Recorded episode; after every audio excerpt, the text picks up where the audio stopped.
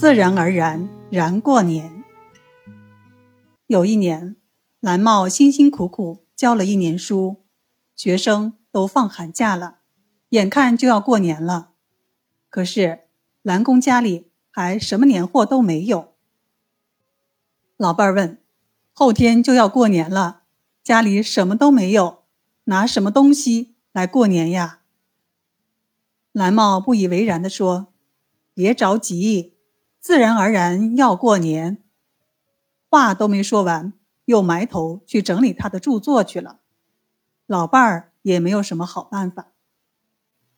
第二天，老伴儿见蓝公还在埋头看书，着急地说：“明天就要过年了，粮也没有了，油也没有了，你不能不管呀。”蓝茂头也不抬地说：“这年嘛，自然而然不就过去了。”下午，老伴儿见蓝帽还在埋头看书，又说道：“人家都在准备过年了，你看是否去借点粮食，咱们混过这个年关。”蓝帽听了，站了起来，伸了个懒腰，随手推开了窗子。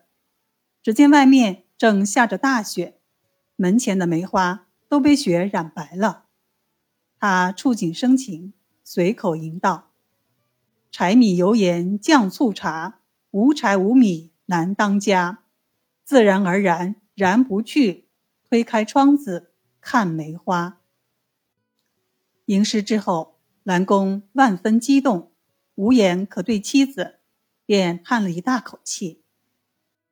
老伴儿见他如此没有办法，就说道：“没吃的也罢，但对联是要写的。”蓝公听老伴儿说要写对联，心中一动，沉思片刻之后，便说：“快拿纸来。”老伴儿拿来了红纸，双手压好，蓝公提笔就挥出了一副对联，叫妻子贴在门上。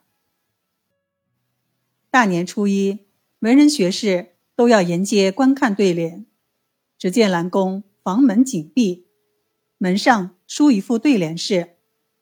府府高悬无动静，刀赠不响太平春。第一个府是釜底抽薪的釜，古代的一种锅。第二个府是斧头的斧。赠是古代蒸饭用的一种瓦器，类似现代的蒸锅。看过的人一下子就明白了，原来蓝公家里过年。还没有粮，没有肉吃呢，所以刀赠不响。大家就奔走相告。蓝帽的学生知道老师已经把家里的柴米接济了困难的学生，于是就相约凑了些柴米、肉和酒，上门给老师和师母拜年。